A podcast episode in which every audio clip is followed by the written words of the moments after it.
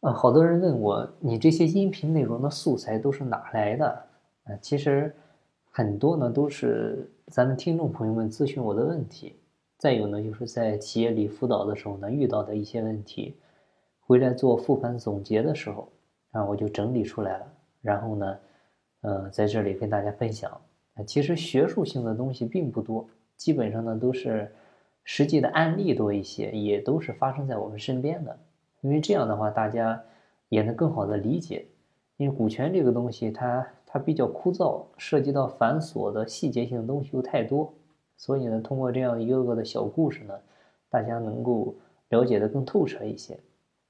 那像今天跟大家分享的这个音频呢，呃，也是因为昨天有个听众朋友咨询。啊，嗯，我觉得挺典型的，也就在这里再跟大家分享。那这位朋友呢，他是一位小股东，呃，公司的一位小股东，只占了十个点的股份。呃，这家公司呢，都是成立了好几年了，呃，但是真正赚钱呢，也只是从这两年才开始。啊，他是有个什么问题呢？就是关于分红这一块儿，股份分红，因为他知道公司的呃具体的财务情况。啊，他非常清楚，啊，像去年他们利润核定下来是一百万，按说呢，他占股啊百分之十，那分红正常应该就是分十万是吧？啊，这个是最好理解的，也最直接。但是实际操作过程中呢，基本上都会低于这个数值，啊，为啥呢？这个时候呢，就需要我们先来理清分红的一个逻辑和规则。一般企业分红呢。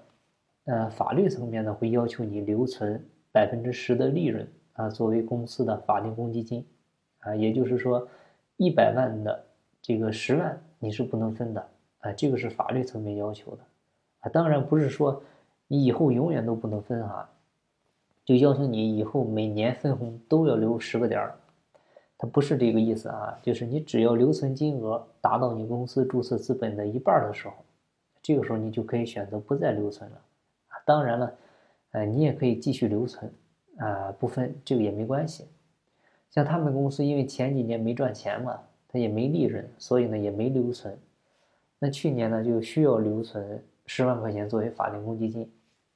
另外呢，一般企业它在初创期或者说经营好转的时候呢，就是刚赚钱的时候，他一般不会上来就把这一年挣的钱都分了，啊，一般呢都是要。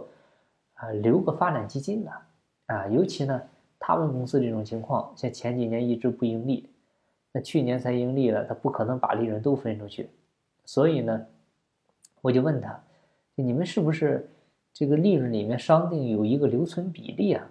后来呢，他说有个百分之四十的比例，那这样的话加上法定公积金的十个点，这不刚好一半吗？相当于就是利润留了一半，发了一半，对吧？这样的话就相当于分红资金是五十万，那这位朋友呢占股百分之十，这样就能分五万块钱，对吧？但是呢，最终他到手资金只有四万块钱，啊，那么他少的那个一万块钱去哪儿了呢？那其实就是交税了，哎，交的就是股息所得百分之二十的个人所得税，哎，这不正好就一万块钱吗？这样五万减去一万，到手四万，它就是这么来的。那为啥他觉得他应该分十万块钱呢？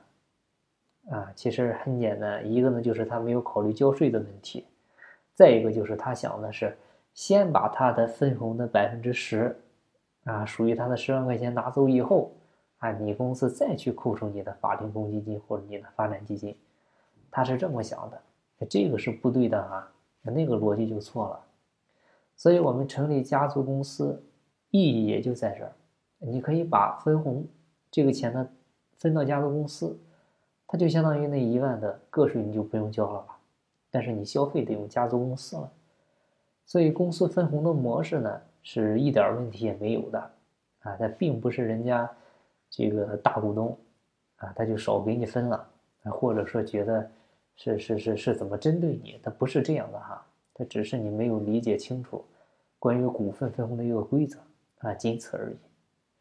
好，那今天的分享呢就到这儿，感谢您的收听。有更多股权方面问题，欢迎加我微信，咱们再深入沟通。啊，我的微信号是四零六八九三四六四。静不在西天，静在路上。我是张翔，下期再见，拜拜。